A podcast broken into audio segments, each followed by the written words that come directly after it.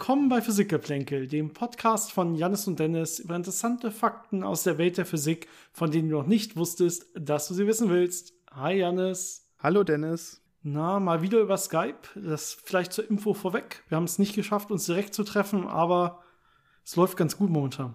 Ja, es ist zeitlich alles wieder so ein bisschen zu knapp, um jetzt große Ausflüge zu machen. Deswegen äh, machen wir das schnell über Skype. Übrigens, heute müsste man den, den, das Intro eigentlich anders nennen, weil wir heute über interessante Fakten aus der Welt der Mathematik reden werden. Nur so als Einstieg und nicht aus der Welt der Physik, Stimmt. aber. Ja, okay. Aber wir wissen ja, Mathematik ist die Hilfswissenschaft der Physik und dann passt das schon wieder, ne? Hätte ich mir vorher anders aufschreiben sollen. Ja, ja, ist richtig. Ich muss dazu sagen, wir haben gerade, also die Aufnahme, der, der Podcast kommt wieder deutlich nach der Aufnahme online. Wir haben nämlich heute Sonntag und aber erst nächste Woche Sonntag kommt der Podcast online. Dementsprechend haben wir heute Halloween. Und dementsprechend habe ich gehört, dass diese amerikanische Tradition, dass Kinder auch äh, Halloween rumziehen und nach Süßigkeiten fragen, so Süßes, äh, sonst gibt Saures oder wie auch immer, äh, sich, dass sich das jetzt hier auch durchgesetzt hat und wir natürlich vergessen haben, Sachen einzukaufen für Kinder. Das heißt, äh, erstens kann es sein, dass der Podcast ab und zu unterbrochen wird von klingelnden Leuten äh, oder bellenden Nachbarshunden, die es nicht mögen, dass Kinder da klingeln. und zweitens könnte es irgendwelche komischen Diskussionen geben, weil wir nichts da haben und hoffentlich nichts Saures abbekommen von den Kindern. Genau, das ist so da müssen wir durch. Ich weiß nicht, du bist ja so halbwegs in der Stadt, das heißt, du hast da wahrscheinlich weniger Probleme. Ja, vor allem in so Mietshäusern ist das eher, ja. eher unproblematisch. Gut, okay. Dann hoffen wir trotzdem, dass wir es vernünftig durchkriegen. Genau, du hast schon gesagt, wir haben uns was Spannendes einfallen lassen für heute. Äh, wenn das euch gefällt, lasst es uns bitte auf jeden Fall wissen, weil da haben wir durchaus noch weitere Ideen, das fortzusetzen von heute. Wir konnten nur einen Teil unserer ja, Mathe-Facts ähm, äh, unterbringen, die wir uns äh, im Prinzip rausgesucht haben. Ähm, wenn euch das nicht so gefällt, lasst es uns natürlich auch wissen. Dann kommt das nie wieder und wir bleiben äh, steif äh, bei der Physik hängen, äh, wie wir das normalerweise sonst immer machen. Und ich würde aber wie immer sagen vorweg, dass uns noch Fragen erreicht haben und dass wir die ganz kurz besprechen. Zumindest einen großen Teil davon. Ich glaube, alle sind ein bisschen zu viel, aber mhm. einen großen Teil kriegen wir durch. Wenn das okay ist für dich, würde ich einfach damit beginnen. Gut, wie immer, ganz kurz vorweg, wenn ihr uns Fragen schicken wollt, äh, könnt ihr uns erreichen über unsere E-Mail-Adresse physikgeplänkel.gmail.com, physikgeplänkel zusammengeschrieben, geplänkel mit AE oder natürlich über unsere Social-Media-Kanäle äh, physik-geplänkel auf Facebook und Instagram. Und äh, die Sachen, die ich jetzt äh, durchgehen will, haben uns, glaube ich, alle per E-Mail erreicht an der Stelle. Den Rest hatten wir soweit äh, per Instagram schon äh, direkt beantwortet erstmal. Dementsprechend reicht das hoffentlich. Und die erste Frage kommt direkt von Martin aus Österreich, wie er es schreibt. Und zwar hat er eine Frage zu den Teilchenbeschleunigern, zum Beispiel dem LAC. Und ich fasse das mal ein bisschen zusammen. Seine Frage ist im Prinzip ähm, ja zweigeteilt. Einmal, warum brauchen wir eigentlich ja immer oder warum wollen wir eigentlich immer größere ja, Teilchenbeschleuniger bauen, die immer mehr und mehr Energie produzieren können, gibt es nicht einfachere Methoden heutzutage, Energie irgendwo reinzukriegen.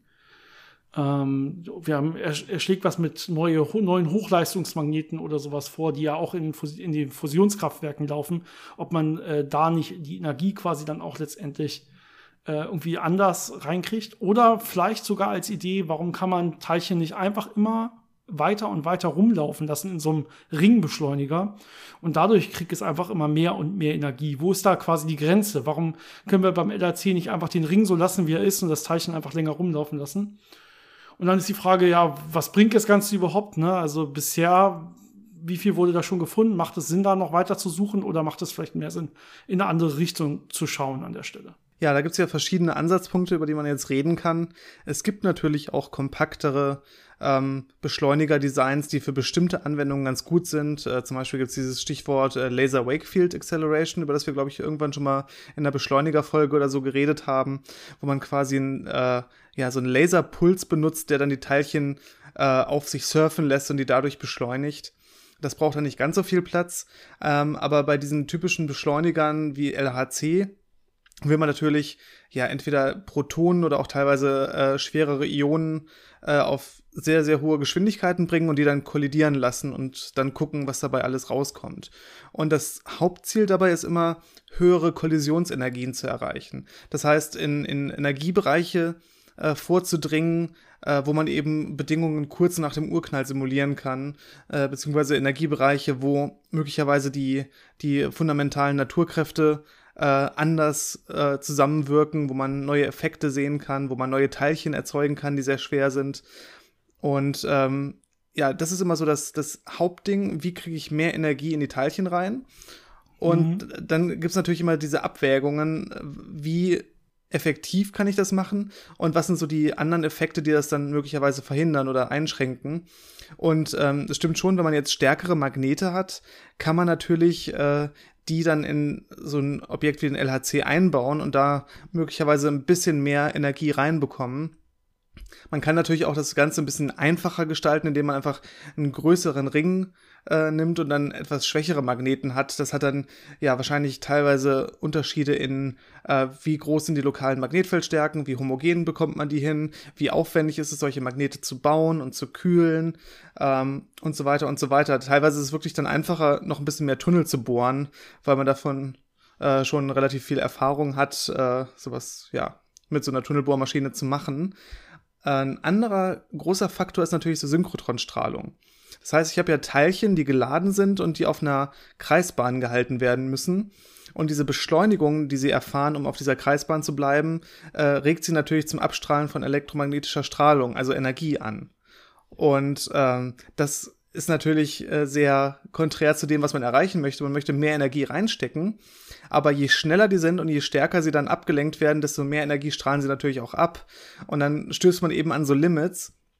Und wenn man dann versucht, einen, äh, ja, einen Beschleuniger zu bauen, der möglichst groß ist, also möglichst wenig Krümmung hat, kann man natürlich diese Abstra Abstrahlung noch so ein bisschen reduzieren, äh, verglichen mit einem äh, ja, Beschleuniger, der jetzt vielleicht nur 50 Meter Durchmesser hätte. Ja, hinzu kommt, dass es natürlich äh, umso schwieriger wird, ein Teilchen überhaupt auf so eine Kreisbahn zu bringen, je mehr Energie es hat. Ne? Also kann man sich schon vorstellen, im Prinzip es heißt ja mehr Energie, in dem Fall mehr kinetische Energie. Ähm, und ja, da, damit ist es quasi schneller, wenn man so will, und damit dann schwerer letztendlich auf eine kleine Kreisbahn zu bringen. Ja, das heißt, ich muss auch, so, ja, je größere Magnetfelder haben, desto, desto äh, mehr Energie in meinen Teilchen sind. Das heißt, wenn ich das da beliebig oft rumlaufen lasse, wird es immer mehr und mehr Energie aufsammeln. Und irgendwann aber werde ich es mit meinen Magneten, die ich dafür verwende, einfach nicht mehr auf dieser Kreisbahn halten können. Ja, das heißt, entweder ich laufe immer in einen dieser beiden Faktoren. Entweder ich habe zu viel Energieverlust durch Synchrotronstrahlung oder mein Teilchen kriegt genug Energie und dann kann ich es irgendwann nicht mehr auf der Kreisbahn halten. Na, eins von beiden wird mich dann letztendlich treffen. Deswegen kann ich damit nicht unendlich viel Energie quasi in so ein Teilchen stecken, sondern ich bin dann immer so beim Limit meines, äh, meiner Größe, meines, äh, meines Kreisdurchmessers, meines Beschleunigers quasi begrenzt und der Stärke der Magneten, die ich verwende. Das ist, sind so die natürlichen Größen. Deswegen klappt das nicht so gut. Gut, ich würde sagen, ich hoffe, die Frage ist halbwegs vernünftig beantwortet. Ich gehe mal weiter zur nächsten. Mhm. Und zwar kommt die per, wie gesagt, E-Mail auch von Christoph. Und Christoph äh, sagt selber, ah, ich habe hier eine Frage, die habt, habt ihr wahrscheinlich schon hundertmal gehört, aber ich frage sie trotzdem. Und zwar ist äh, seine Frage, wie sieht das eigentlich aus mit der Quantenmechanik? Ähm, warum bekommt man im Alltag scheinbar überhaupt nichts von diesen ganzen strangen Quantenmechanik-Effekten mit. Also ja, er sagt selber, Quantenmechanik fun funktioniert ja irgendwie komplett anders als klassische Mechanik. Ähm, aber im Alltag sehe ich ja nur die ganze, die normale klassische Mechanik. Ja, hinzu hat er noch eine ganz kurze Nebenfrage. Ist eigentlich Quantenmechanik und Quantenphysik das gleiche? Ja, also im Normalfall, wenn man so lapidar darüber redet, meint man meistens das Gleiche. Da ist meistens kein Unterschied. Wenn man es jetzt auf die Goldwaage legt, wäre Quantenphysik eigentlich so eine Art Überbegriff. Und Mechanik ist ja ein Teilbe Teilgebiet der Physik. Das heißt, die Quantenmechanik wäre jetzt ein Teilgebiet der Quantenphysik. Da würde dann auch noch sowas wie Quantenoptik zum Beispiel drunter zählen und so weiter. Aber meistens, wenn man so einfach darüber redet, meint man das Ganze gleichbedeutend. Also meistens achtet man da nicht so ganz hundertprozentig drauf. Aber zu der Frage, ja, wie sieht das aus im Alltag und warum sieht man da eigentlich oder merkt man da nichts von diesen ganzen quantenmechanischen Effekten wie Tunneleffekt und was es da nicht alles gibt? Ja, das sind ja so ein paar Faktoren, die da auch wieder mit reinspielen. Ähm, beim Tunneleffekt ist es ja relativ einfach, dass man sagen kann, so ein einzelnes Teilchen hat eine gewisse Wahrscheinlichkeit, durch so eine Tunnelbarriere durchzukommen, zum Beispiel eine Wand. Ähm, wenn ich jetzt aber ganz, ganz viele Teilchen habe, wie in einem Körper, dann wird die Wahrscheinlichkeit, dass alle von denen oder wenigstens ein makroskopischer Teil von denen, also genug, dass ich mir nicht wehtue, durch diese Wand durchtunneln, ist einfach praktisch null. Das heißt, solche Effekte können wir einfach nicht sehen aufgrund der schieren Anzahl an Teilchen, die wir da haben, die daran beteiligt sind und weil das eben nur ein stochastischer Prozess ist. Ähm, das andere, was so diese ganzen Superpositionseffekte und so ähm, so ein bisschen kaputt macht, ist, dass äh, in unserer Umgebung in so großen Körpern sehr viel Wechselwirkung stattfindet. Das heißt, sehr viel ja. äh, Messprozesse könnte man sagen. Das heißt, jedes Mal, wenn mich äh, Licht trifft äh, und ich das absorbiere, wird ja quasi die Position von Teilchen von mir festgelegt und auch intern finden so viele Wechselwirkungen und so viele Prozesse statt, dass man da eigentlich immer wieder diese ja diese Lokalisation hat, wie man das ja in der Quantenmechanik ähm, kennt, als ich lege den Zustand fest, in dem ich messe.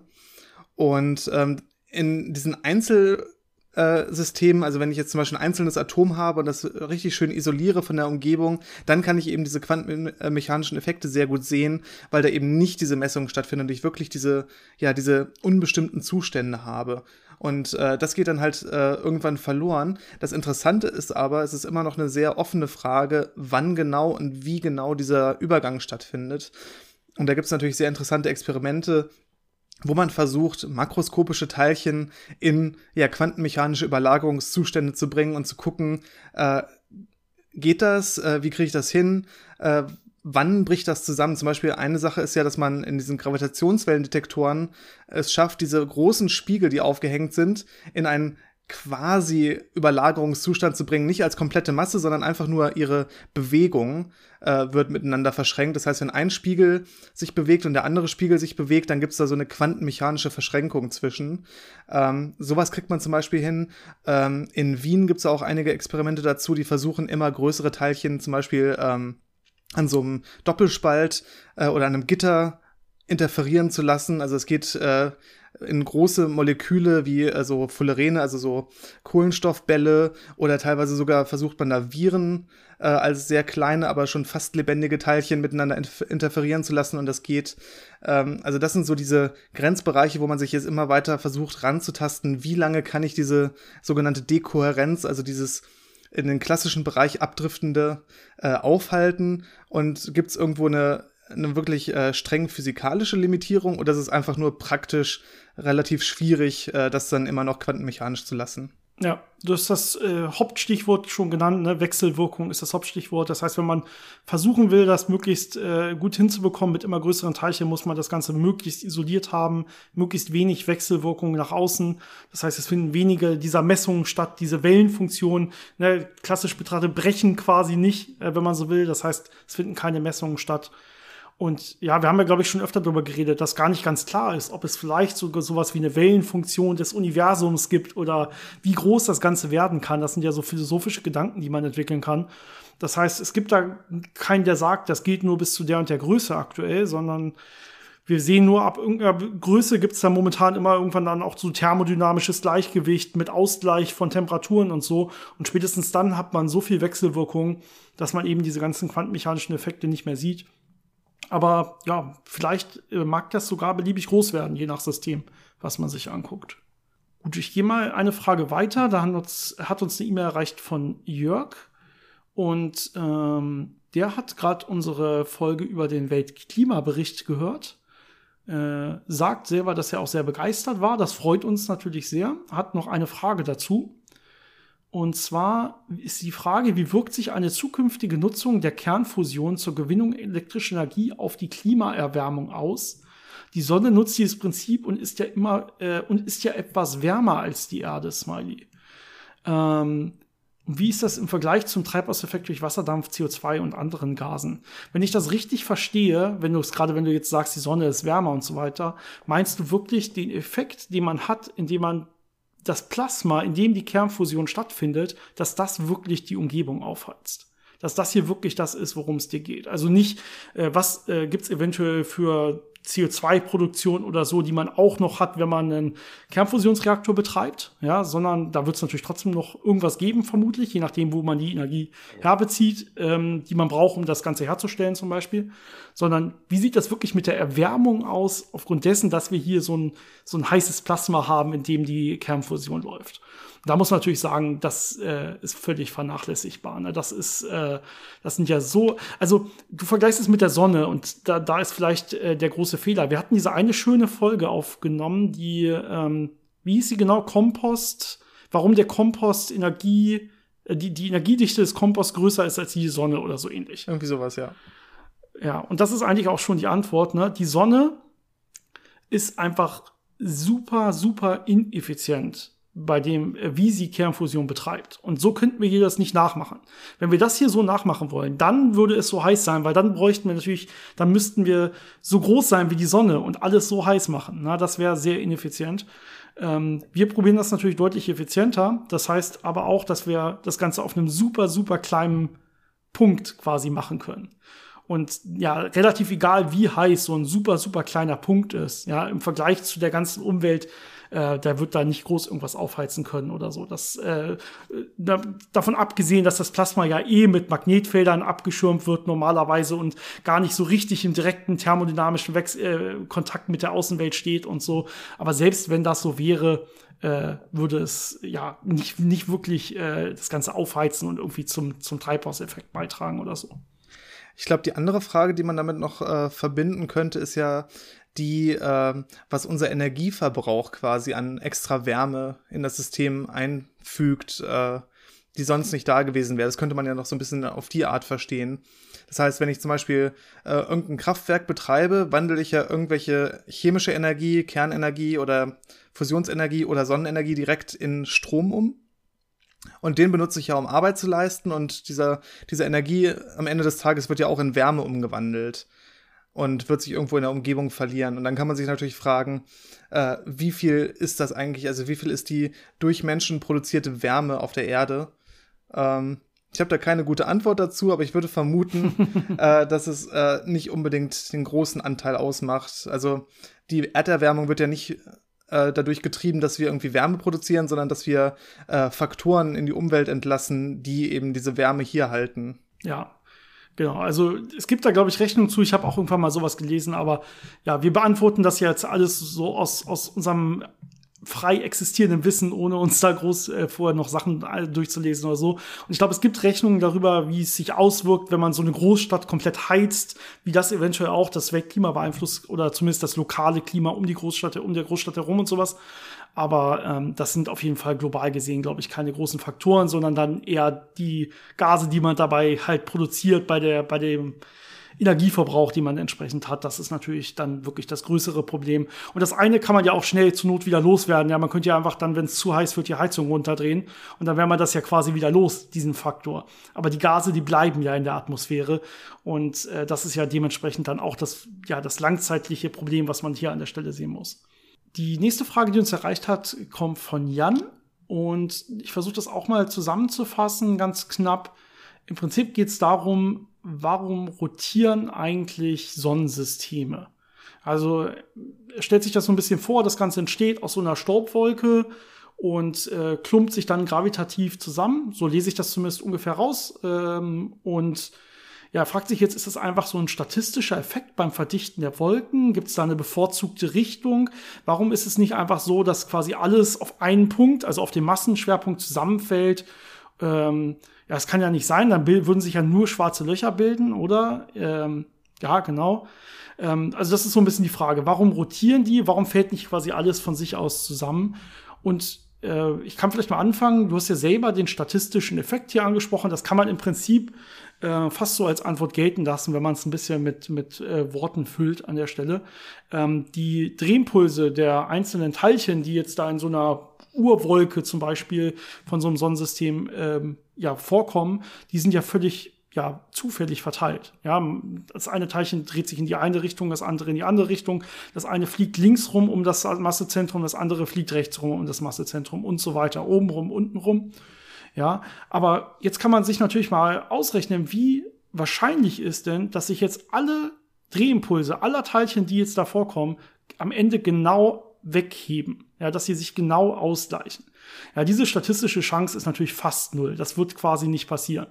Das heißt, es wird letztendlich irgendeinen resultierenden Drehimpuls geben, ähm, also irgendeinen Vorzugsdrehimpuls, also rein zufällig quasi erstmal, einen rein zufälligen Vorzugsdrehimpuls. Und dann haben wir, glaube ich, schon äh, mal in einer anderen Folge erklärt, wie sich, wie sich dann ähm, die anderen quasi langsam wegheben. Ja, wie durch Kollisionen letztendlich diese Vorzugsbahn dann wirklich ähm, ja auch Vorrang erhält und sich dann letztendlich nur noch die großen Klumpen auf dieser, Vor auf dieser Vorzugsbahn quasi halten können mit dem Vorzugsdrehimpuls.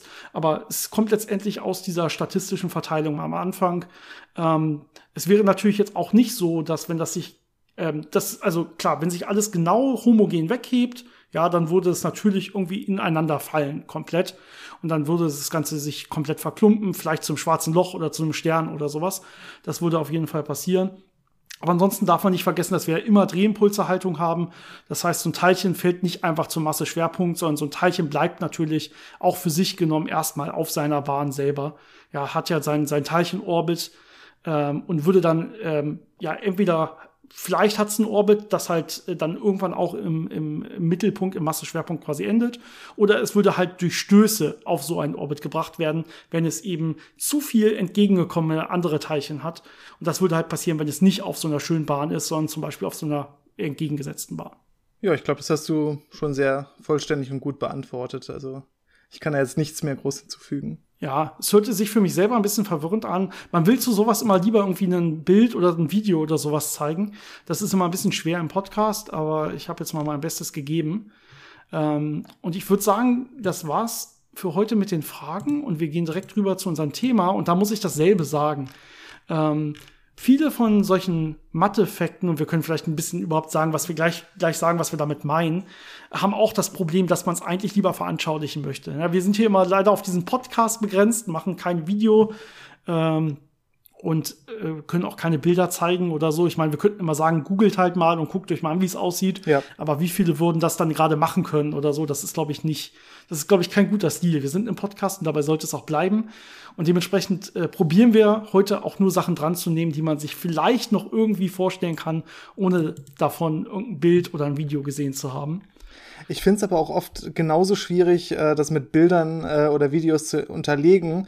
Wenn man nicht schon was wirklich gut gemachtes findet, ist es oft sehr schwer, das so, ja, so gut bildlich darzustellen und so runterzubrechen, dass es wirklich äh, mehr hilft, als wenn man einfach versucht, es zu erklären. Also da geht auch schon sehr viel Arbeit rein, wenn man das versucht, wirklich dann mit, mit Bildern zu unterstützen, teilweise. Ja, vor allen Dingen, weil wir halt keine Grafiker sind oder so, die das können, sondern wir sind halt die Physiker. Ne? Normalerweise läuft das halt so, dass ein Studio dann Grafiker oder so beauftragt, ähm, das darzustellen, was dann beschrieben wird. Ähm, das machen normalerweise ja andere Leute. Also wir könnten das jetzt nicht dazu irgendwelche Videos oder so machen. Bilder kriegen wir vielleicht noch gerade so irgendwie gezeichnet, würde wahrscheinlich aber dann auch mehr verwirren als helfen, genau. Das ist richtig. Genau, ganz kurz zu den Mathe-Facts. Ähm, wir haben, das müssen wir vielleicht als Disclaimer dazu sagen, wir haben eine schöne Seite im Internet gefunden, die relativ viele solche Facts gebündelt hat. Die Seite ist auf Englisch, aber ich will sie einmal vorweg als Quelle genannt haben, äh, weil einfach viele der Sachen, die wir heute besprechen, daherkommen. Ich werde die Seite auch mal verlinken in den Show Notes. Dann könnt ihr selber mal drauf gucken. Wie gesagt, das Ganze auf Englisch und wir äh, versuchen das, die Sachen, die wir uns äh, von, auch von der Seite dann äh, quasi als Ideengeber genommen haben, natürlich mit eigenen Worten nochmal zu beschreiben und mehr Hintergründe und so zu liefern. Aber das soll auf jeden Fall genannt sein, dass wir viele davon nehmen. Ähm, genau, die Idee, ganz einfach, ne, es gibt viele so kleine Spielereien in der Mathematik, entweder aus irgendwelchen Theoremen oder Sätzen, die man irgendwann mal gelernt hat, oder irgendwelche ja, Sachen, die sich einfach irgendwie aus Spielereien mit der Unendlichkeit ergeben und so weiter. Da gibt's viele relativ bekannte Sachen. Und wir haben jetzt mal probiert, davon wirklich heute welche ranzunehmen, die wir spannend finden, die wir teilweise lustig finden, äh, geht in komplett unterschiedliche Richtungen. Und wir haben dabei probiert, die Sachen rauszulassen, die wahrscheinlich schon eh jeder kennt. Ja, also sowas wie äh, Beispiele Monty Hall Problem oder ähm, Gabriel's Horn. Also wenn euch das jetzt nicht sagt, okay, aber ich glaube, bestimmt zwischen 20 und 50 Prozent aller Hörer sagt sowas was. Deswegen haben wir probiert, so solche Sachen, solche klassischen Sachen, die man immer mal wieder hört, auch wenn man sich ja darüber schon mal irgendwelche YouTube-Videos oder so angeguckt hat, versuchen wir mal rauszulassen. Und wir versuchen mal Sachen zu nehmen, die vielleicht weniger bekannt sind, äh, die teilweise uns auch vorher nicht so richtig bekannt waren und wir mussten uns da noch ein bisschen weiter einlesen in der Hoffnung, dass wir dann auch für jeden äh, ja, spa spannenden, spaßigen Mehrwert bieten. Das war im Prinzip so der Disclaimer, den ich vorweg bringen wollte. Ja, ein relativ simples Beispiel, mit dem wir vielleicht mal anfangen können, um so ein bisschen äh, Gefühl dafür zu bekommen, äh, was so mathematische interessante Probleme sind und, und manchmal diese geniale Intuition dahinter, die man braucht, um das wirklich dann lösen zu können. Ähm, das ist so ein Gedankenspiel, wo man einen einen Meter langen Stab nimmt und äh, einen Haufen Ameisen da drauf setzt. Kann man zum Beispiel sagen, ich packe da 100 Ameisen drauf. Und jetzt überlege ich mir, wie lange brauche ich, äh, also wie lange muss ich warten, bis all diese Ameisen von diesem Stab runtergefallen sind, wenn sie sich mit einer Geschwindigkeit von einem Meter pro Minute bewegen auf diesem Stab. Und immer wenn sie zusammenstoßen, ändern sie beide die Richtung. Das heißt, äh, wenn die eine von rechts kommt und die andere von links, dann wird die von rechts kommende wieder nach rechts gehen und die von links kommende wieder nach links. Die und prallen aneinander ab, ab quasi. Genau, ne? einfach so ein kleine Kügelchen. elastischer Stoß quasi. Die Ameisen prallen voneinander ab, laufen weiter mit derselben Geschwindigkeit, einen Meter pro Minute. Und der Stab war ja genau einen Meter lang auch. Ne? Genau, und wenn sie an, den Ende des an das Ende des Stabes kommen, äh, dann fallen sie runter. Also das ist einfach die quasi Randbedingung in dem Fall. Jetzt wird es natürlich davon abhängen, also wir, wir interessieren uns jetzt für die Zeit, bis alle Ameisen runtergefallen sind. Ne? Und das wird natürlich davon abhängen, wo ich jetzt und wie viele Ameisen ich jetzt überhaupt starten lasse. Na, also ich kann jetzt ja die alle ganz am Rand starten lassen und direkt runterlaufen lassen. Na, dann wäre diese Zeit super kurz, dann wäre es direkt beendet. Die Frage ist jetzt, ähm, was ist die maximale Zeit, in der ich mir, wo ich mir dann sicher sein kann, dass egal wie diese Anfangskonfiguration war, dass alle Ameisen runtergefallen sind. Ja, also die werden ja immer wieder, die können ja durchaus ganz viele von denen hintereinander starten und die werden auch immer wieder dann zusammenstoßen. Ne? Die werden einmal sich vielleicht in der Mitte treffen, sie werden auseinandergestoßen, sie werden dann wieder in die entgegengesetzte Richtung laufen, treffen dann vielleicht den Hintermann wieder, der trifft dann wieder den Vordermann und so geht das dann hin und her. Ne? Die stoßen sich quasi immer hin und her äh, bis dann irgendwann alle mal das Ende des, eine der, der beiden Enden dieses Stabes erreicht haben und runterfallen. Welche Zeit muss ich jetzt annehmen, um zu garantieren, dass keine Ameise mehr drauf ist, egal wie die Anfangskonfiguration war? Und äh, wenn man das erste Mal das hört, ist das vielleicht ein bisschen verwunderlich, aber ich glaube, es ist relativ schnell zu verstehen. Deswegen haben wir es auch heute drangenommen, weil man da nicht groß irgendwas malen muss oder so. Ja, die laufen ja mit einem Meter pro Minute und der Stab ist ja ein Meter lang. Ja, deswegen ist die maximale Zeit natürlich eine Minute. Ja, nach einer Minute, egal wie die Anfangskonfiguration war und egal wie viele Ameisen da waren, ja, sind auf jeden Fall alle Ameisen runtergefallen. Kann man kurz drüber nachdenken, wenn ihr selber rausfinden wollt, warum das so ist. Ansonsten können wir es, können wir es vielleicht erzählen. Im Prinzip, jetzt physikalisch und nicht mathematisch gesprochen, haben wir hier quasi eine Superposition von Ameisen. das ist, oh, oh ja. Kann man, kann man, kann man vielleicht sagen, aber das wird wahrscheinlich dir jetzt bei der Erklärung nicht wirklich helfen. Also ich hätte gedacht, man, man könnte es auch nennen äh, virtuelle Ameisen, die man sich anguckt. Ah, aber auch versuch gut. mal das, versuch mal das äh, anschaulich jetzt zu erklären. Ja, vielleicht, vielleicht, vielleicht äh, stellen wir uns erstmal ein einfacheres Bild vor. Wir haben nur zwei Ameisen und diese mhm. zwei Ameisen laufen jetzt aufeinander zu und treffen sich an irgendeinem Punkt und äh, prallen dann voneinander ab und laufen wieder in die entgegengesetzte Richtung dieses, wir, wir gehen jetzt erstmal davon ab, aus, dieses Abprallen, das kostet nicht mal extra Zeit. Das war jetzt ja nicht gegeben, dass das irgendwie noch mal, dass sie sich irgendwie noch mal schütteln müssen, bevor sie weiterlaufen oder so, sondern wir gehen jetzt davon aus, die bewegen sich konstant mit diesem einen Meter pro Minute. Wenn sie sich treffen, dann werden sie sich halt mit einem Meter pro Minute danach in die andere Richtung weiter bewegen. Ohne dass dieses, dieser Treffen, Treffen, dieses Treffen was gekostet hat an Zeit. Ja. Das heißt, ich kann eigentlich dieses System, diese zwei Ameisen treffen sich und laufen in, in die andere Richtung weiter, kann ich ersetzen durch ein System, wo die Ameisen einfach durcheinander durchlaufen. Weil ich habe ja in dem einen System danach zwei Ameisen, die von diesem Treffpunkt in die entgegengesetzte Richtung laufen. Und in dem anderen Bild, wo die einfach durcheinander durchlaufen, habe ich dasselbe Endresultat. Ja, die Ameisen haben jetzt ja keine Namen auf ihren Körpern stehen, die sind mhm. ja identisch. Ja, das heißt nicht unterscheidbar. Das heißt, ähm, die Systeme sind eigentlich gleich. Das heißt, ich kann mir vorstellen, dass diese Ameisen einfach gerade durcheinander durchlaufen. Und ja, das Lustige ist, das kann ich machen für egal wie viele Ameisen ich jetzt noch dazu nehme. Immer wenn zwei Ameisen sich treffen, kann ich mir entweder vorstellen, die prallen voneinander ab und laufen in entgegengesetzte Richtungen weiter, oder sie laufen einfach durcheinander durch. Das wäre dasselbe Resultat, wenn die Ameisen ununterscheidbar sind. Ja, am Ende habe ich einfach zwei Ameisen, die von diesem Punkt wieder weglaufen mit derselben Geschwindigkeit von einem Meter pro Minute. Ja, und jetzt gucke ich mir mal diesen Stab an, der war einen Meter lang. und ich stelle mir einfach ganz viele Ameisen auf einmal vor, die durcheinander durchlaufen, dann ist auf einmal offensichtlich, spätestens nach einer Minute sind alle Ameisen runtergefallen. Nämlich auch die, die ganz am anderen Ende gestartet sind und quasi äh, bis zur anderen Seite rüberlaufen mussten. Die brauchen ja genau eine Minute lang Zeit. Ja, das heißt, es spielt überhaupt keine Rolle, wie viele Stöße es hier gibt. Letztendlich werden nach einer Minute alle wirklich das Ende erreicht haben. Ja, man könnte sich das so ein bisschen wie in so einem in so einer Festkörperphysik-Umgebung, in so einem Kristallgitter vorstellen, dass quasi diese Ameise so eine Anregung ist, die sich in eine Richtung anfängt zu bewegen. Und sobald sie auf eine andere Ameise trifft, überträgt sie quasi diese Anregung auf die andere Ameise, die dann das weiterträgt.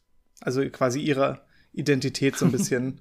ne? Also, was du schon gesagt ja. hast, weil die ja ununterscheidbar sind, effektiv, und weil deren Identität in dem Fall keine Rolle spielt, ähm, kann man sich das dann so vorstellen, als ob so eine virtuelle Ameise oder so äh, dann einfach in der Richtung immer weitergeht, in der sie gestartet ist und äh, die anderen Ameisen dann eben in der anderen Richtung, äh, wenn man halt jeden, ja, jeden Zusammenstoß einfach nur als ein Tausch der Identität sieht und nicht wirklich als ein, eine Richtungsänderung effektiv. Ja, also guter Einstieg, würde ich sagen. Ja, das, das ist, glaube ich, äh, genug dafür. Ich meine, das, das ist das, was wir uns gedacht haben, so diese knappen, kurzen Mathefacts, über die man aber bestimmt noch länger nachdenken kann, auch wenn man, wenn man äh, Lust daran hat.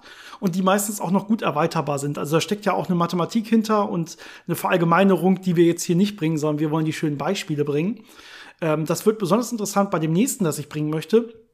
Und da hoffe ich, ich spreche es richtig aus, das sogenannte Bursuk-Ulam-Theorem ein, ein schwieriger Name von zwei Leuten, nämlich Bursuk und Ulam, ähm, die das Ganze mathematisch bewiesen haben. Und da steckt in Wirklichkeit auch mathematisch viel hinter. Ja, das sind relativ komplex formulierte Sätze in n-Dimensionen, wo n beliebig groß sein kann. Ähm, aber man kann das super runterbrechen äh, und das Ganze vernünftig vorstellbar machen. Und dann ist es doch sehr beeindruckend, wenn man das vorher noch nie gehört hat und sich noch nie darüber Gedanken gemacht hat, finde ich zumindest. Und ähm, ja, damit man sich das, äh, ich, ich, ich kann ja erstmal einmal ja, das Beeindruckende sagen und dann probieren wir das Ganze von unten mal aufzurollen, äh, so dass man sich das dann irgendwie ja verdeutlichen kann, warum das so ist. Ja, sagen wir, die Erde wäre eine perfekte Kugel. Sie ist ja fast eine perfekte Kugel. Ja, dann kann ich mir die, die Erdoberfläche jetzt mal vorstellen. Und im Prinzip sagt jetzt dieses Boso-Coulomb-Theorem, dass ich immer zwei antipodale Punkte finde, also auf der Erdkugel gegenüberliegende Punkte, exakt gegenüberliegende Punkte, die gleichzeitig dieselbe Temperatur und denselben Luftdruck haben. Ja, also egal wie gerade die Temperaturen und so weiter verteilt sind, egal welche Zeit ich gerade betrachte, ähm, ich finde auf der Erdkugel immer zwei entgegen, also genau gegenüberliegende Punkte, sogenannte antipodale Punkte, ähm, ja, da steckt das Wort Pol mit drin. Ne? Pole sind sich genau gegenüberliegend. Ähm, die immer beide Größen gleichzeitig gleich haben. Temperatur und Luftdruck. Das würde nicht nur für Temperatur und Luftdruck gelten, das gilt, für, gilt im Prinzip für alle. Das ist die Bedingung stetigen Funktionen, die wir erwarten auf der Erde. Ja, also wir erwarten, dass ja die Temperatur gleichmäßig verteilt ist, dass es quasi eine stetige Funktion ist, die nicht irgendwelche spontanen Sprünge macht. Ja, Thermodynamik ist ja ein, ein langwieriger Prozess, der natürlich nur so stetige Übergänge hat. Und das ist das Wichtige an der Stelle. Das ist quasi das, was dieser Satz voraussetzt. Äh, und dasselbe gilt natürlich für den Luftdruck und für alle anderen physikalischen Größen, die man auch so kennt normalerweise. Also man könnte das auch mit der Luftfeuchtigkeit machen, zum Beispiel, das würde auch stimmen. Für alle drei würde es nicht stimmen. Ja, man findet nicht zwei antipodale Punkte, wo die Temperatur, der Luftdruck und die Luftfeuchtigkeit gleich ist. Also man, vielleicht findet man sie ja durch Zufall, aber hm. nicht immer. Es ist nicht garantiert, dass man sie findet. Äh, aber egal welche zwei stetigen Funktionen ich nehme, dann, dann findet man immer diese so, solche zwei Punkte, für die das gilt. Und das finde ich erstmal sehr beeindruckend und überhaupt nicht klar, dass das gilt. Ja, das ist äh, sehr faszinierend auf jeden Fall. Ähm, kann, wie gesagt, äh, verallgemeinert werden auf beliebige Dimensionen. Also, wenn wir das mal kurz diesen mathematischen Exkurs machen, bevor wir die Erklärungen bringen. Ähm, die Oberfläche von der Erde ist ja eine sogenannte Zweisphäre, also ein zweidimensionales Objekt, diese Oberfläche. Ähm, das kann man natürlich auch verallgemeinern in fünf Dimensionen, sieben Dimensionen, zehn Dimensionen. Und in sieben Dimensionen, was wir uns nicht mehr vorstellen können, könnte man jetzt sieben von solchen stetigen Funktionen finden, die gleichzeitig an zwei antipodalen Punkten äh, den gleichen Wert haben. Also das ist so mhm. das, was es eigentlich noch äh, faszinierender und komplexer macht, aber was, was man sich einfach nicht mehr so gut vorstellen kann, wie äh, was auf unserer Erde stattfindet. Ja, eine ne, ne Siebensphäre, also im Prinzip so eine äh, achtdimensionale Kugel, kann ich mir jetzt nicht mehr gut vorstellen, das stimmt, da bin ich raus.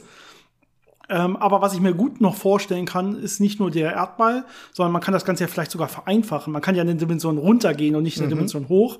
Und dann sieht man, dass man sich das Ganze ein bisschen besser vorstellen kann. Also sagen wir, ich betrachte jetzt nicht die ganze, äh, ja, die ganze Zweisphäre, also die ganze Erdoberfläche, sondern ich betrachte jetzt nur noch einen Kreis. Ich gehe eine Dimension runter, das wäre ein Kreis. Zum Beispiel, ich kann ja sagen, ich betrachte jetzt noch den Äquator der Erde. Das wäre jetzt ja ein geschlossener Kreis. Und ähm, da gilt das jetzt dementsprechend ja nicht mehr für zwei verschiedene, sondern nur noch für eine verschiedene stetige Funktion. Also hier kann ich jetzt nicht mehr sagen, zum Beispiel Temperatur und Luftdruck, sondern hier finde ich jetzt zum Beispiel nur zwei antipodale Punkte, wo die Temperatur gleich ist. Ja, aber das ist auch dann wieder garantiert für jede stetige Funktion, dass ich so solche zwei Punkte gegenüberliegende Punkte finde, wo das den gleichen Wert hat. Zum Beispiel die Temperatur in dem Fall.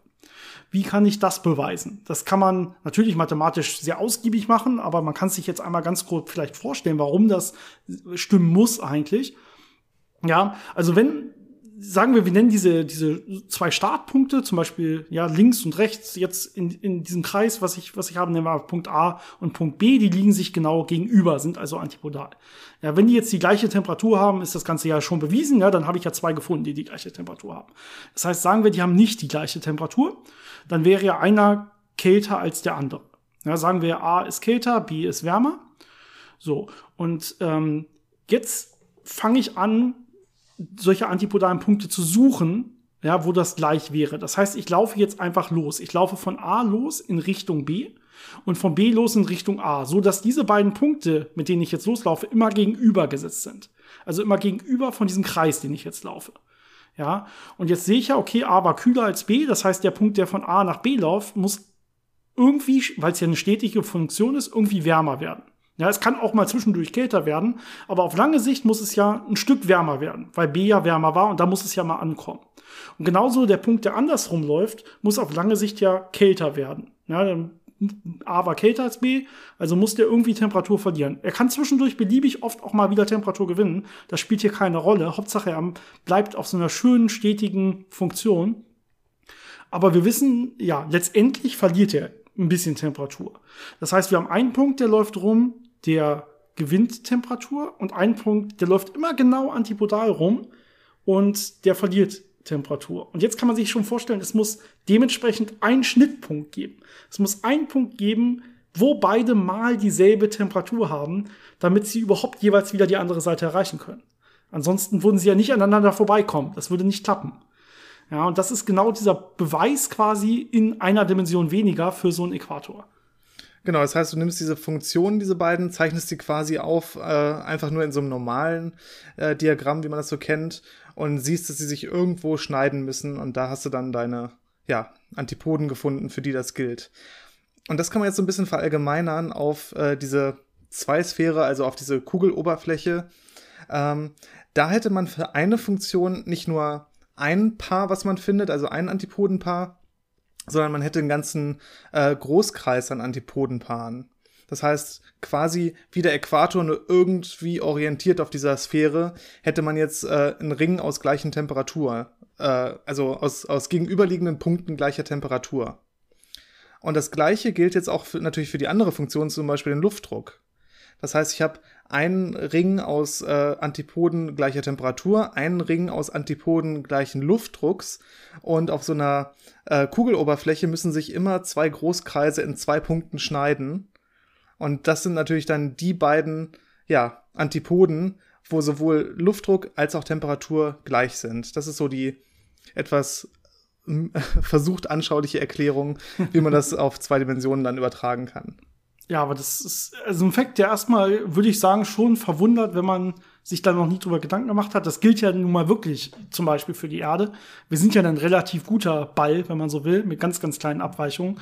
Das heißt, bis auf kleine Abweichungen wird das auch geben, äh, gelten. Ja? Das heißt, wir finden irgendwie immer mindestens diese zwei Punkte, die genau gegenüber liegen, aber gleiche Temperatur und Luftdruck haben. Oder wir finden auch zwei, das mögen andere zwei sein, die die gleiche Temperatur und äh, Luftfeuchtigkeit haben und was auch immer an anderen städtischen äh, stetigen Funktionen man sich auf der gesamten Erdoberfläche äh, Fläche vorstellen kann. Ja, spannendes Theorem. Ähm, ja, was man in der Topologie mathematisch dann auch noch für ganz andere Sachen natürlich hernehmen kann. Aber diese Beispiele mit Spiele mit dem Erdball äh, sind natürlich beeindruckend. Das kann man sich dann auch immer sehr gut vorstellen. Das stimmt. Ähm, wie sieht's aus? Wollen wir mal mit Unendlichkeiten ein bisschen rumspielen? Oh ja, Unendlichkeiten sind immer gut. Es gibt viele Sachen, es gibt viele so kleine Mathe-Beispiele oder Mathe-Facts, wie wir sie jetzt ja hier nennen, ähm, mit denen man sich äh, ja den Kopf zerbrechen kann, beliebig um Unendlichkeiten, ne? auch mit verschiedenen Arten von Unendlichkeiten. Vielleicht machen wir da irgendwann mal eine eigene Folge noch zu, dass es ja andere Kardinalitäten gibt. Ja, wir haben ja normale wir haben abzählbare Unendlichkeiten und überabzählbare Unendlichkeiten. Und da gibt's dann auch noch mal größere Unendlichkeiten, je nachdem, wie man das betrachtet. Und da gibt's dann, hatte ich ja anfangs angesprochen, sowas wie zum Beispiel das Hilbert Hotel. Das ist halbwegs bekannt, äh, dass man im Hotel mit unendlich vielen Plätzen auch immer noch wieder unendlich viele äh, freie Plätze schaffen kann für unendlich viele neue Gäste und so. Ähm, aber das sind Sachen, die halbwegs bekannt sind. Deswegen wollten wir die jetzt eigentlich nicht besprechen. Wir haben ein anderes Beispiel gefunden, was finde ich auch sehr spannend ist. Ähm, und zwar geht es jetzt hier um, in diesem Beispiel, was wir hier gefunden haben, heißen die natürlich, wie sollte es anders sein, Alice und Bob. Ja, das sind zwei Farmer, Alice und Bob. mhm. Eigentlich heißen sie nur Alice und Bob, wenn es hier um die Kommunikation geht, normalerweise ja. in der Physik, aber in dem Fall heißen sie hier auch Alice und Bob. Ähm, und später kommt bestimmt auch noch Eve dazu und betreibt Eavesdropping, da bin ich mir sicher. und äh, Alice und Bob wollen auf jeden Fall Samen aussehen. Ja, das heißt, ähm, wir fangen vielleicht mal an mit Alice. Alice, und das ist jetzt natürlich die Besonderheit, wenn wir über Mathefakten reden, ähm, die kann unendlich viele Samen pflanzen. Na, das ist so, das macht sie aber ganz langsam, ja, und abzählbar. Das ist das wichtig. Das heißt, ein Samen nach dem anderen. Same 1, Samen 2, Samen 3. Und sie pflanzt jetzt einen Samen nach dem anderen in so einer schönen Linie, ja. Und das macht sie jetzt bis in die Unendlichkeit hinein. Unendlich viele Samen. Und jetzt gibt es gemeine Vögel, die diese Samen fressen wollen. Die fressen die aber nicht ganz so schnell, wie sie gepflanzt werden. Das heißt, ähm, nur jeder fünfte Samen wird auch gefressen. Ja, das heißt, mhm. äh, genau so machen sie das. Das heißt, äh, Alice geht jetzt los, hat sie gerade den fünften Samen gelegt, kommt ein Vogel, pickt den fünften Samen auf. Sie legt weiter Samen 6, 7, 8, 9. Bei 10 kommt wieder ein Vogel, pickt den Samen und so weiter. Und das geht los, äh, weiter, natürlich bis in die Unendlichkeit. Na, auch für die Vögel gilt das. Ne? Jeder fünfte Samen wird quasi gefressen bis in die Unendlichkeit. Ja, die Vögel und Alice haben anscheinend sehr viel Zeit äh, dafür. das sind natürlich so ein bisschen die ja. abstrakten Spielereien. Aber wichtig ist halt, ähm, dass jeder fünfte Samen gefressen wird. Und das sind insgesamt unendlich viele, wenn man das jetzt wirklich einmal durchspielt, bis in diese Unendlichkeit. Das heißt, ja. Alice hat unendlich viele Samen ausgelegt und die Vögel haben unendlich viele Samen gegessen. Aber am Ende des Tages werden immer noch unendlich viele Samen da sein.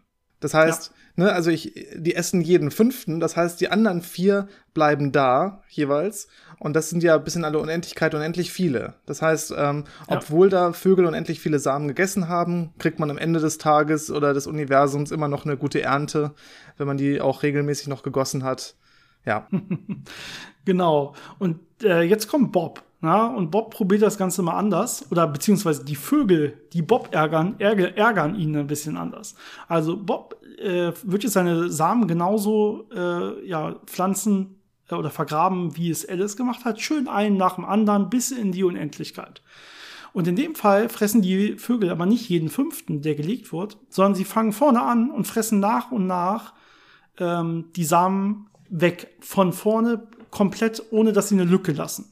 Aber auch nur mit derselben Geschwindigkeit. Das heißt, wenn Bob gerade den fünften Samen gelegt hat, fressen sie den ersten wieder weg, der in der Reihe liegt. Wenn er den zehnten gelegt hat, fressen sie den zweiten weg, der in der Reihe liegt. Und so weiter. Das heißt, sie lassen keine Lücken, na, aber ähm, essen ja letztendlich genauso oft, wie es Alice-Vögel gemacht haben. Na? Das heißt, sie sollten letztendlich genauso viele Samen klauen. Und natürlich ist es so, sie klauen auch unendlich viele Samen. Genauso wie es auch die Vögel von Alice gemacht haben.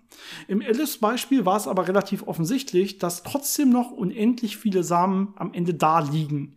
Ja, die haben zwar unendlich viele geklaut, aber Bob hat ja, äh, Alice hat ja zum Glück auch unendlich viele ausgelegt. Und deswegen bleiben am Ende offensichtlich auch noch unendlich viele liegen. Ja, immer die anderen vier. Aber jetzt werden ja von vorne durchgehend immer jeder Samen gefressen. Es bleibt keine Lücke mehr über. Und das machen die Vögel ja unendlich lange. Ja, dann werden sie letztendlich auch alle Samen fressen. Ja, also es wird natürlich nie enden. Ja, das ist immer dieses Spiel mit der Realität und mit den Unendlichkeiten. Ja, aber man kann das mathematisch ausrechnen. Ja, wo, gegen was konvergiert das quasi? Und letztendlich, die haben ja unendlich viel Zeit. Das Tempo ist egal, in dem sie es machen. Sie lassen keine Lücken. Und deswegen werden diese Vögel alle Samen fressen. Und es werden am Ende keine Samen mehr überbleiben. Das heißt, obwohl sie genauso schnell und genauso viele Samen fressen, wie es bei Alice, wie sie es bei Alice gemacht haben, bleiben bei Alice noch unendlich viele liegen. Und bei Bob bleibt gar kein Samen liegen. Am Ende, also es hat quasi kein Ende, aber am Ende dieser Unendlichkeit bleibt kein Samen liegen. Die Vögel haben alle Samen gefressen. Ja, ist schon faszinierend, dass quasi das Gleiche doch unterschiedlich sein kann. Und bei Unendlichkeiten ist das eben so, ähm, dass nämlich diese, diese abzählbaren Unendlichkeiten, äh, da kann ich ähm, abzählbar viele wieder von nehmen und die kombinieren und das ist immer noch die gleiche Größe. Das heißt, äh, wenn ich zum Beispiel bei Alice gucke, jetzt kann ich sagen, ich nehme äh, jeden fünften Samen von Anfang an und das ist eine Unendlichkeit, eine ab abzählbar unendliche Menge. Und das mit dem zweiten und mit dem dritten und dem vierten und dem fünften auch. Und einen von diesen, eine von diesen fünf abzählbaren Unendlichkeiten nehmen die Vögel mit. Das heißt, sie haben unendlich viele aber alle diese fünf zusammengezählt sind auch unendlich viele. Und die anderen vier unendlich vielen, die auch unendlich viele sind, bleiben noch übrig. Also, ja. Man merkt schon, dass es sehr schnell verwirrend wird, aber äh, das ist so das Prinzip dahinter. Und bei Bob ist es ja. eben so, dass diese beiden Unendlichkeiten, nämlich die unendlich vielen, die die Vögel essen und die unendlich vielen, die er hat, genau gleich sind.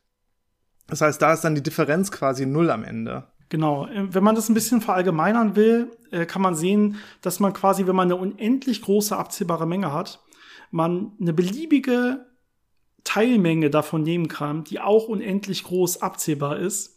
Ja, und diese, diese Teilmenge davon, diese Untermenge, hat aber letztendlich dieselbe Größe wie die gesamte Menge. Das heißt, die ist komplett eins zu eins im Prinzip abbildbar auf die gesamte Menge. Ja, das heißt, ähm, obwohl ich eigentlich sage, also ich habe zum Beispiel ne, Zahlen von eins bis unendlich und jetzt sage ich, ich nehme nur alle geraden Zahlen von, von, von zwei bis unendlich dementsprechend, dann hätte ich letztendlich genauso viele Zahlen wie in der Gesamtmenge. Das ist so ein bisschen das, was man hier verstehen muss. Das ist das, um das es hier geht. So sind sogar unendliche Mengen quasi definiert. Ja, dass ich diese Teilmengen, egal welche unendlichen abzählbaren Teilmengen ich bilde, ich kann sie immer eins zu eins wieder auf die Gesamtmenge abbilden. Und ähm, das macht einen dann ein bisschen wirr, weil da rechnet man natürlich dann überhaupt nicht mehr so, wie man normalerweise rechnen würde. Ja, das ist also ist unendlich steckt also unendlich viele abzählbare Sachen stecken unendlich viel, oft abzählbar auch in unendlich großen abzählbaren Mengen drin. Das ist ein wirrer Satz wahrscheinlich und äh, ja, es ist sich einfach vorzu schwer vorzustellen, aber mit Unendlichkeiten hat man immer wieder solche Sachen, die man konstruieren kann, wo man sieht, man kann damit schwer rechnen. Also aber trotzdem ergibt es Sinn und in vielen Bereichen ist es auch äh, wichtig, damit zu rechnen und äh, gibt einem interessante Erkenntnisse.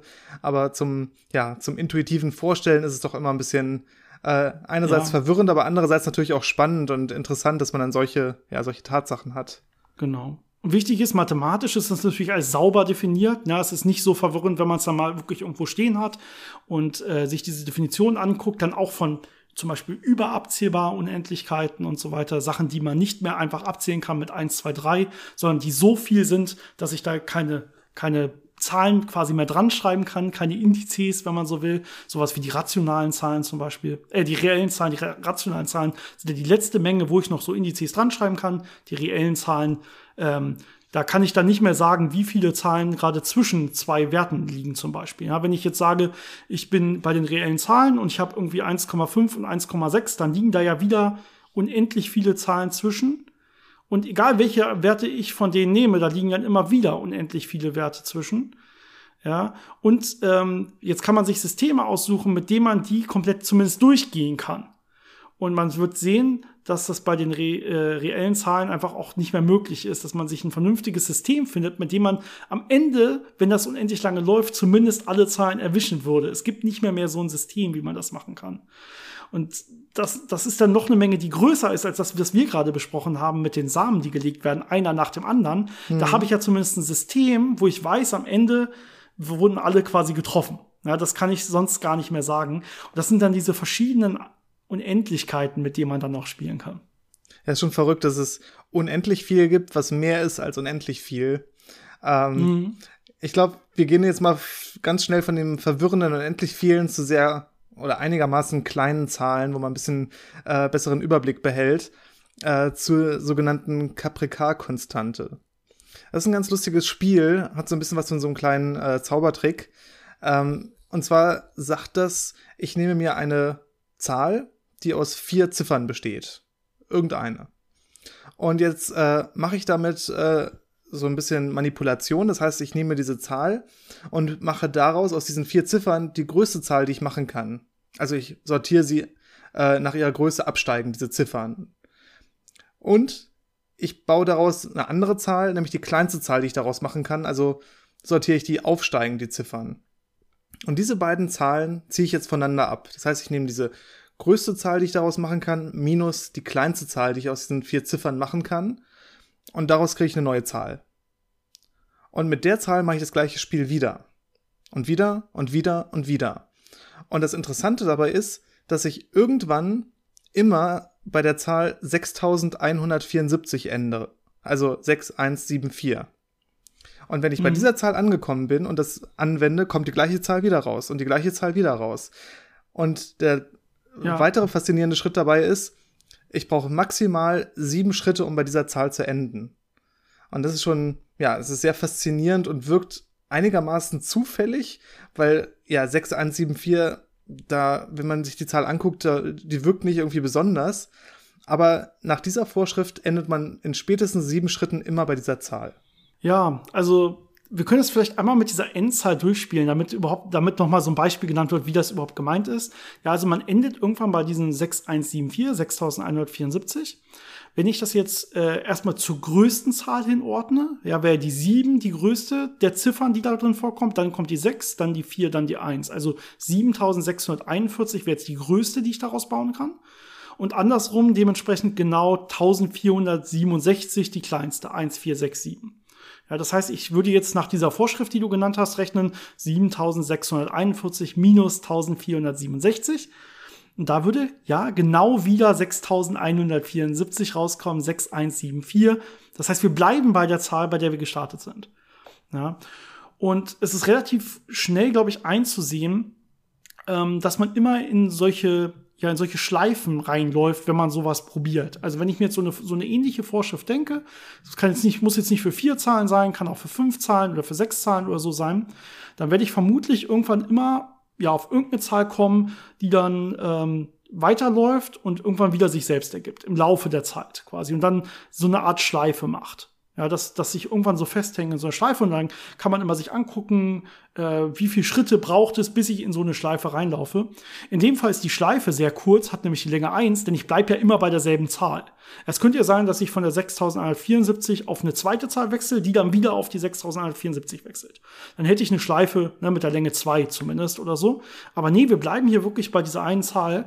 Und das ist einfach eine Besonderheit dieser, dieser Ausgangszahl, von der wir gestartet sind. Wir haben ja so eine vier, vierzahlige Nummer gewählt, äh, in einer ganz normalen Basis 10, in der man so rechnet. Ja, und das ist quasi genau da diese Besonderheit. Das klappt sonst nicht so einfach. Man würde quasi immer in so einer Schleife enden, irgendwann.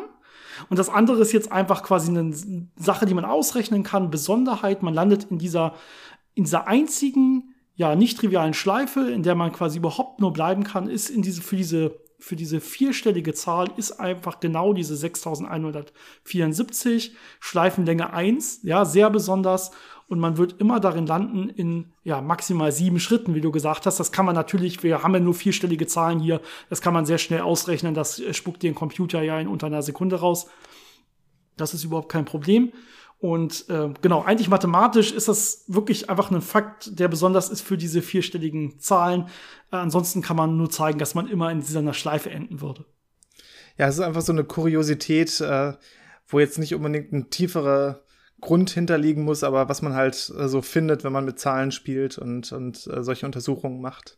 Ja, aber kann man bestimmt auch in einer Bar oder so Geld äh, mitgewinnen, wenn man einfach sagt, such dir oh. eine beliebige Zahl aus. Ich wette, ich wette, in äh, maximal sieben Schritten landest du mit dieser Vorschrift auf 6174.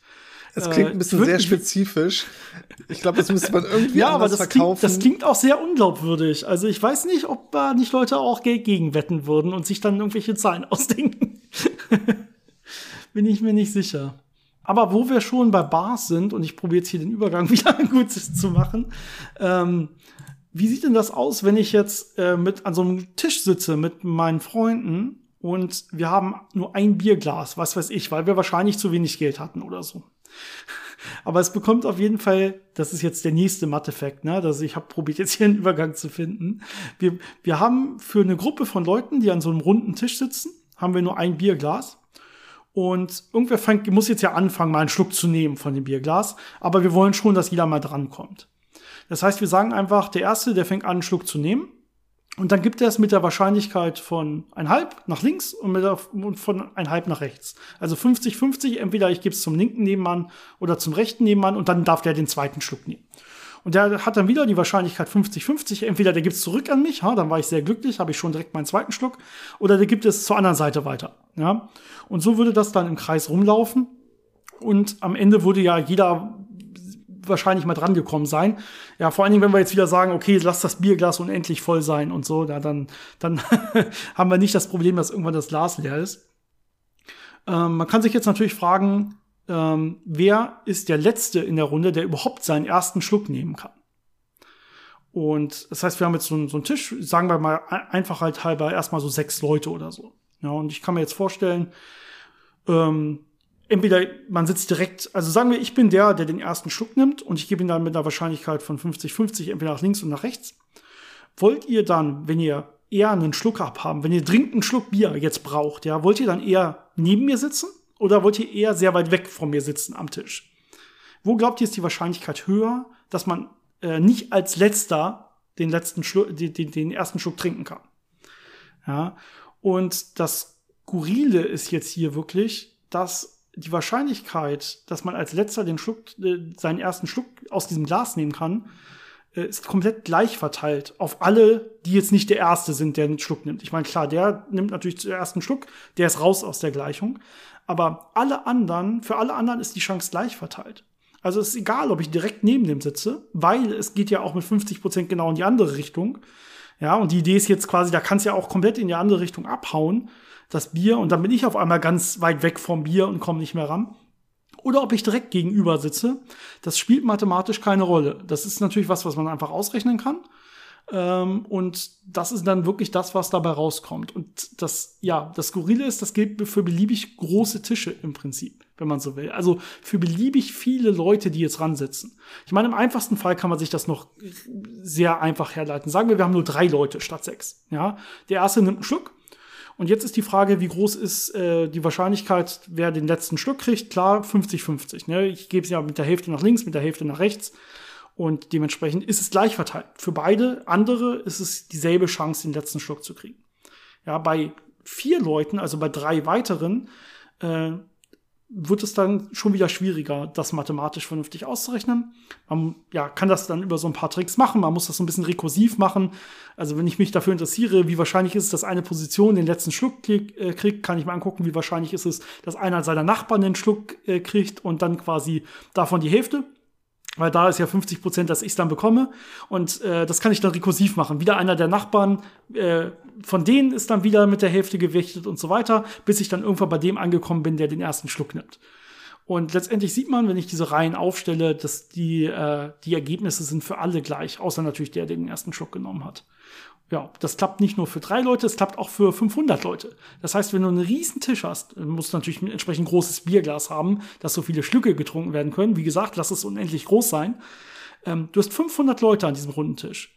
dann ist es trotzdem gleich wahrscheinlich, dass der den letzten Schluck kriegt, der komplett gegenüber sitzt, also 250 Plätze weg von mir, äh, als der, als auch der, der direkt neben mir sitzt. Ja, einfach nur so, um das ein bisschen zu, sich zu verdeutlichen, weil das Ganze ja auch in die andere Richtung quasi abhauen kann. Und ähm, ja, dann wird der, der auf der anderen Seite neben mir sitzt, erstmal gar nichts mehr abbekommen. Ja, ist schon sehr faszinierend, wie solche Wahrscheinlichkeiten und solche zufälligen Pfade dann doch ein bisschen gegen die Intuition laufen können. Auf jeden Fall. Und ich versuche jetzt mal wieder den Übergang zu halten. Na, wir waren ja jetzt bei einer Bar und wir haben jetzt noch ein weiteres, im Prinzip ein weiteres Barspiel. Ja, das kann ich, äh, ist im Prinzip so eine Art, ja, so eine Art ähm, ein Spiel, in dem ich quasi Geld setzen kann. Es kann wahrscheinlich eher ein Casino als ein Barspiel, weil ich beliebig viel Geld setzen kann. Aber man kann das ja für kleines Geld sich auch in einer Bar vorstellen. Irgendwie musste ich den Übergang jetzt hier hinbekommen. ähm, genau, ist einfach ein einfaches Münzspiel. Ja, ich habe eine Münze und ich kann diese Münze jetzt werfen und es kommt entweder Kopf oder Zahl. Und das Spiel ist einfach, ähm, jedes Mal, wenn Kopf kommt, verdoppelt sich, würde sich mein Gewinn verdoppeln. Ne? Aber wenn einmal Zahl kommt, ist mein ganzes Geld quasi weg. Und die Frage ist jetzt, wie viel Geld setze ich ein? So, äh, dass das Ganze, also ne, wir fangen quasi, wir würden jetzt zum Beispiel anfangen bei zwei Dollar Gewinn, sagen wir mal, oder zwei Euro Gewinn. Ist eigentlich egal, wo wir anfangen an der Stelle. Ja, wir fangen jetzt mal an bei zwei Dollar Gewinn und wir sagen jetzt, für jeden Münzwurf würde sich das Ganze verdoppeln. Von 2 Dollar würde es auf 4 Dollar gehen, wenn es Kopf kommt, würde es auf 8 Dollar gehen, wenn es Kopf kommt und so weiter. Und ja, jetzt ist die Frage, wie viel Geld sind wir jetzt bereit zu setzen, um an diesem Spiel teilnehmen zu können? Ja, das heißt, äh, wenn irgendwann mal zwischendurch Zahl kommt, ist unser Einsatz weg, den wir, das wir gegeben haben, letztendlich. Ne? Und wir gewinnen natürlich auch nichts. Wir können auch nicht weiterspielen danach. Und ähm, jetzt kann man sich relativ, ja, erstmal ganz einfach, ganz simpel sagen, okay, der Gewinn, also, ne, das geht ja gegen unendlich. Ne, das ist eine Reihe, die läuft gegen unendlich. Die Chance, dass immer wieder Kopf kommt hintereinander, ist, geht zwar immer weiter runter und runter und runter, aber man kann mathematisch ganz klar sagen, okay, die Reihe, die divergiert, das heißt, die geht gegen unendlich, das heißt, der sogenannte Expected Value, also der Erwartungswert, äh, den ich habe, wenn ich an diesem Spiel teilnehme, ist unendlich. Ich habe also einen Erwartungswert, wenn ich an diesem Spiel teilnehme, dass ich am Ende unendlich viel Geld habe. Ja, sollte ich dann nicht Haus und Hof quasi verwetten oder einsetzen, um an diesem Spiel teilnehmen zu können? Sollte ich nicht alles Geld der Welt aufbringen, ähm, was ich irgendwie zusammenbringen kann, damit ich eine Chance habe, an diesem Spiel teilzunehmen?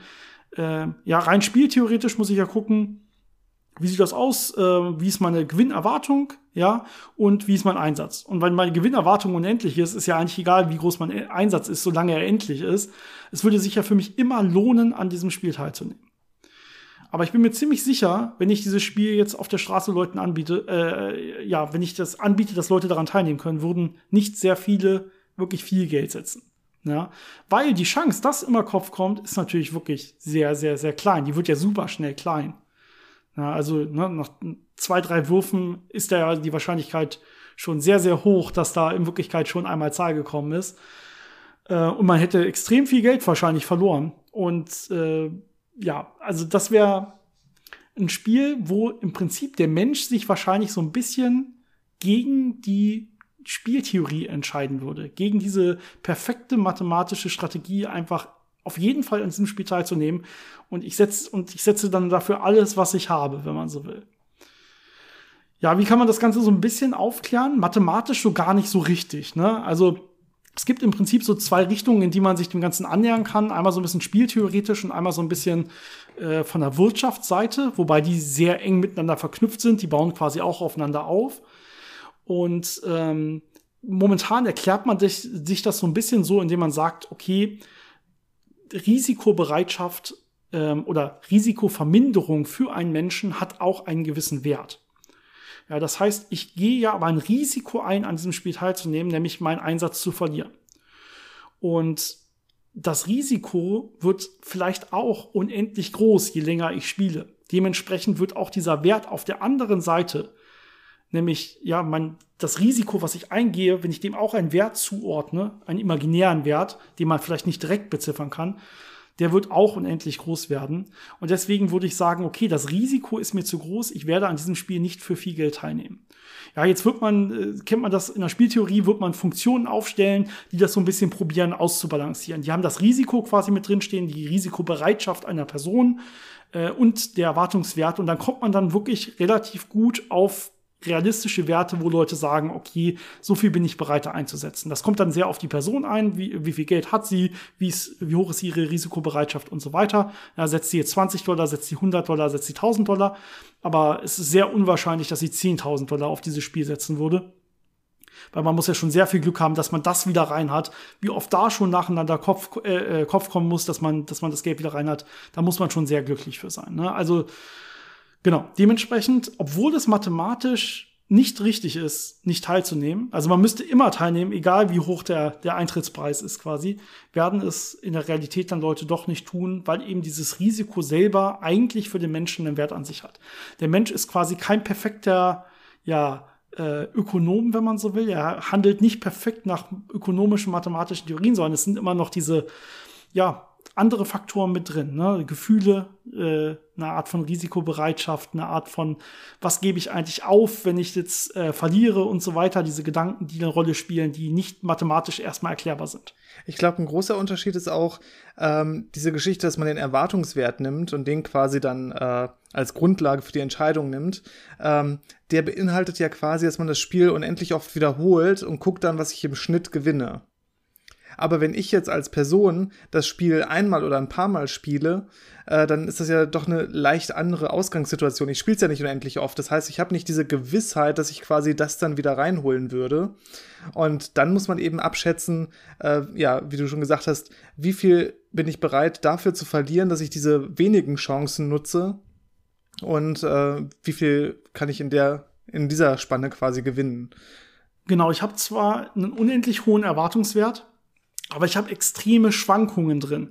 Also ich werde ja sehr, sehr oft extrem viel Geld verlieren, um dann irgendwann einmal zu gewinnen. Aber ich spiele ja nur einmal. Ja, das heißt, die Schwankung ist sehr hoch. Ich kann halt auch sehr, sehr viel verlieren.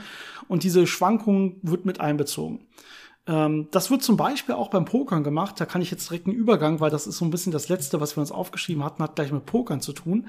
Ja, beim Pokern äh, das mir durchaus ein bisschen geläufiger ist. Ich habe eine längere Zeit gepokert und deswegen weiß ich so ein bisschen, ähm, dass man da auch solche ähnlichen Strategien, solche Risikobewertungen mitfährt. Also man kann äh, durchaus ein bisschen an, an Erwartungswert quasi aktiv, also gewollt einbüßen, indem man dann nicht ganz so viele Schwankungen hat letztendlich. Also man kann einen Spielstil, äh, Spielstil quasi anwenden, der sagt, ich gehe nicht ganz so hoch auf und dafür auch nicht ganz so hoch, äh, so weit runter quasi, ähm, ich halte die Schwankungen sehr, sehr klein und dafür gewinne ich aber nicht ganz so viel wie bei der optimalen Theorie. Ich gebe quasi dem Risiko selber einen Wert. Ja, ich muss selber einschätzen, wie viel ist dieser Wert für mich. Das ist, wie gesagt, keine mathematisch saubere Größe, die man berechnen kann, sondern das hängt auch von der Risikobereitschaft und so weiter ab und von wie viel ja, Einsatz hat man überhaupt zur Verfügung und so. Aber es ist durchaus geläufig, dass man diesem Risiko einen Wert gibt und sagt, na, ich gebe ein bisschen an Erwartungswert auf, ich verdiene, ich gewinne am Ende ein bisschen weniger im Durchschnitt, ja, statistisch ähm, aber dafür habe ich die, nicht so hohe Schwankungen drin. Das wird auch unter anderem an der Börse zum Beispiel auch so gemacht, dass man da, ähm, wenn man sieht, man, äh, man fährt ein bisschen mit weniger Risiko, dann wird man im Durchschnitt auch ein bisschen weniger Gewinn machen. Das läuft ganz genauso. Das heißt, Risiko an sich hat irgendwie auch einen Wert ein bisschen. Und Risikominimierung an sich hat auch einen gewissen Wert. Das ist äh, so ein bisschen die Erklärung, warum man sehr wahrscheinlich nicht für beliebig viel Geld an diesem Spiel teilnehmen würde. Ich auch nicht. Und ich habe schon gesagt, dass jetzt so ein bisschen der Übergang ähm, zu einer Sache, die wir noch hier beim Pokern gefunden haben. Also äh, beim Pokern hat man ja gewisse Handstärken, je nachdem, was man für ein Blatt hat. Ja, man kann jetzt ein Paar auf der Hand haben, ein paar Siebenen oder so. Und natürlich würde es so sein, dass zum Beispiel zwei Paar würde jetzt ein Paar schlagen. Also wenn ich jetzt ne, ein paar Siebenen und ein paar Zweien hätte, würde ich ein paar Siebenen damit schlagen. Äh, auch ohne dass man jetzt weiß, wie Pokern funktioniert, das werden vielleicht nicht alle wissen, wird man, glaube ich, das so intuitiv drauf haben. Ne? Es gibt so, so eine Hierarchie von Handstärken. Na, nach zwei Paar kommt normalerweise dann so ein Drilling zum Beispiel und dann na, kann man eine Straße haben, eine Straight und man kann Flush haben, alles von einer Farbe, alles ein Herz zum Beispiel. Und diese Hierarchien, was schlägt was, hängt normalerweise genau damit zusammen, wie wahrscheinlich ist es, dass ich etwas bekomme. Ja, also so ein Straight Flush zu haben, das Beste vom Besten quasi, ja, also unterm Rollflush, aber das ist fast das Beste vom Besten, ähm, das ist sehr, sehr unwahrscheinlich. Und deswegen schlägt es auch die anderen Sachen. Ja, und so ein, so ein Drilling ist ein bisschen unwahrscheinlicher als zwei Paar. Und deswegen schlägt der Drilling auch die zwei Paar. Das heißt, man versucht diese Hierarchie immer so anzuordnen, dass es mit den Wahrscheinlichkeiten, das Ganze zu bekommen, übereinstimmt. Egal welche Poker-Variante ich jetzt spiele. Und dann gibt es ein paar lustige ja, Paper und Berechnungen darüber, was passiert eigentlich, äh, wenn ich sogenannte Wildcards hinzufüge. Das heißt im Deutschen im Prinzip Joker. Also ich nehme jetzt einfach mein normales Pokerblatt äh, mit 52 Karten und nehme jetzt aber die beiden Joker, die ja normalerweise auch dabei liegen, die nehme ich einfach mal mit rein.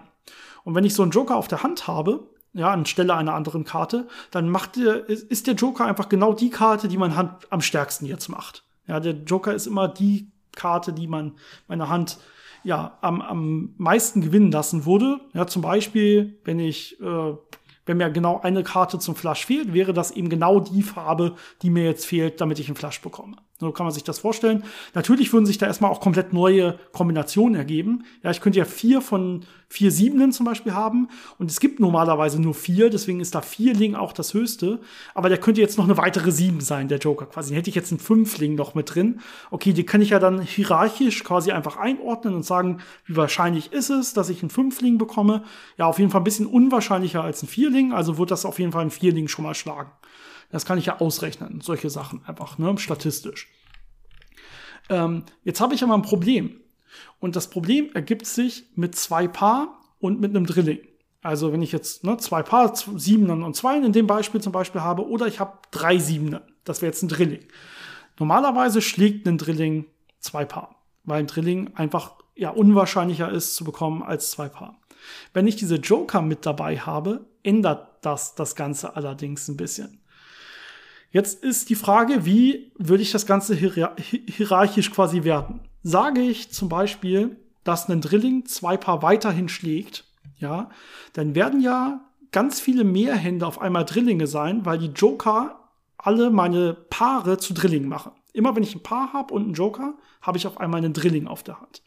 Ja, dadurch wird jetzt aber die Frequenz der Drillinge so hoch, ähm, dass sie höher ist als zwei Paar.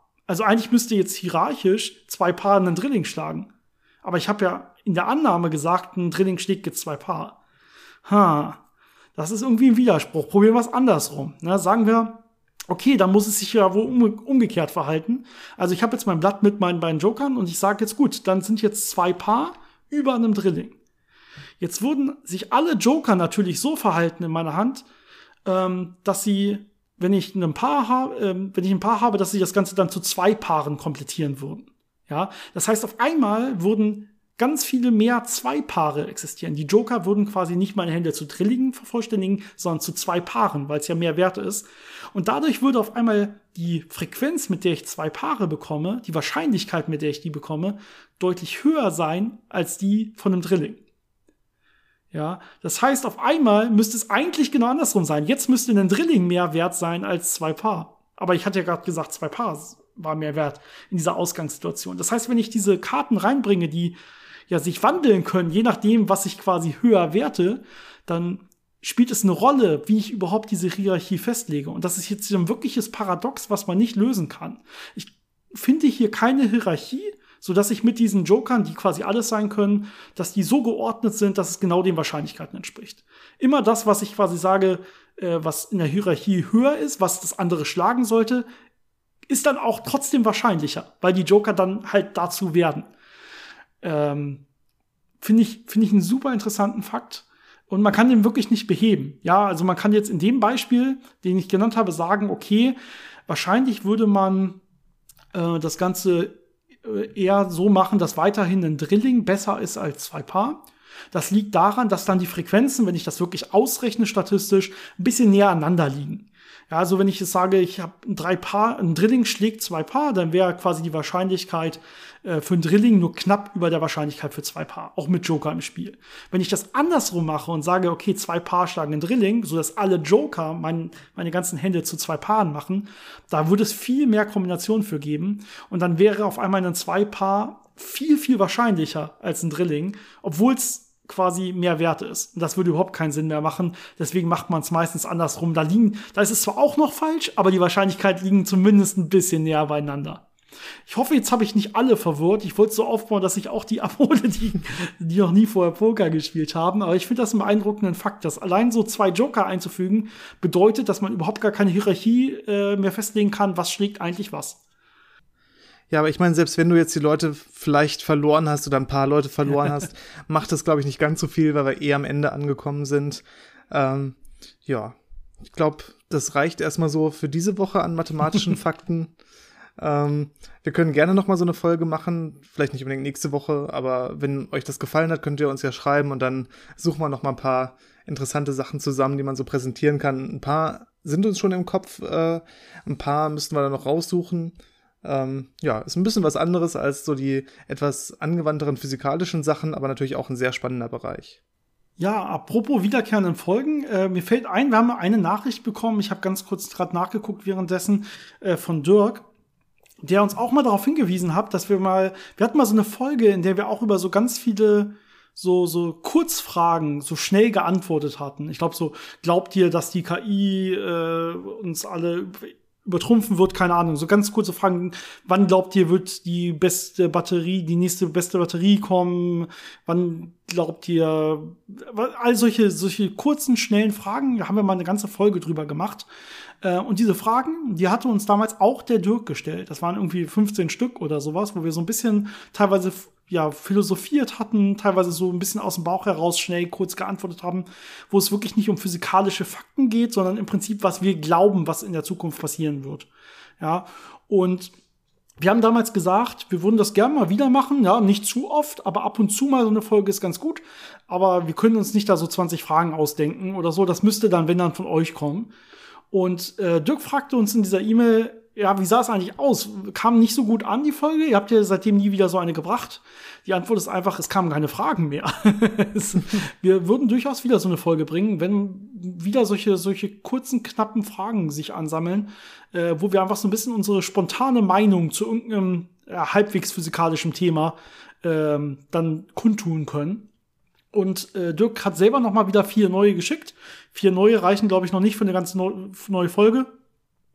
Aber schickt uns durch ruhig, ja, so einen kleinen Fragenkatalog mit interessanten Fragen, die ihr uns gerne mal schnell und kurz und knapp beantwortet haben wollt, wo es nicht um klare, definierte Fakten geht, sondern so wirklich so ein bisschen um was wir glauben, wie wir irgendwas einschätzen ähm, und, und solche Themen. Und ihr, ihr könnt euch da bestimmt irgendwas drunter vorstellen.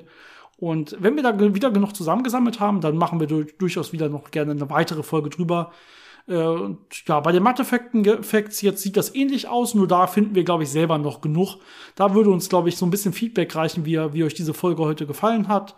Ähm, wenn die, wenn das Resultat so ein bisschen ist, dass ihr euch eigentlich das ganze tiefer gehen dann noch wünscht in die Mathematik rein, dann haben wir so ein kleines Problem, weil meistens muss man da dann irgendwann anfangen, wirklich Sachen aufzuschreiben. Und deswegen haben wir Sachen gewählt, wo es wirklich so ein bisschen um mehr Tricks geht, mehr Spielereien geht, Sachen, wo die wirklich anschaulich sind. Wenn es jetzt um wirklich so konkrete mathematische Sätze und so gibt, die dann auch teilweise echt spannend sind, ist es wirklich, wird es irgendwann wirklich relativ schnell schwer, wenn man es sich nicht aufschreiben kann. Äh, also wenn es mehr in die Richtung geht, werden wir es wahrscheinlich nicht machen. Es würde, wenn dann, eher ungefähr so bleiben, wie wir es heute gemacht haben, schätze ich. Jetzt frage ich mich natürlich, gibt es einen Podcast, der wirklich mathematische Sätze im Detail behandelt? Müssen wir mal wir suchen. wären vielleicht der Erste, aber genau, wenn ihr so einen kennt, lasst es uns mal wissen. Dann will ich auch mal kurz reinhören, wie die das an der Stelle überhaupt machen. Ich befürchte aber, also ich hoffe, das gibt es nicht. genau, genau. Okay, Janis, ich würde sagen, das war's für diese Woche. Ja. Wir hören oder und, und sehen uns nächste Woche wieder, beziehungsweise hören unsere Zuhörer nächste Woche wieder. Wie immer, bis dahin noch allen eine wunderschöne Woche und ja, bis zum nächsten Mal. Ciao. Bis dann.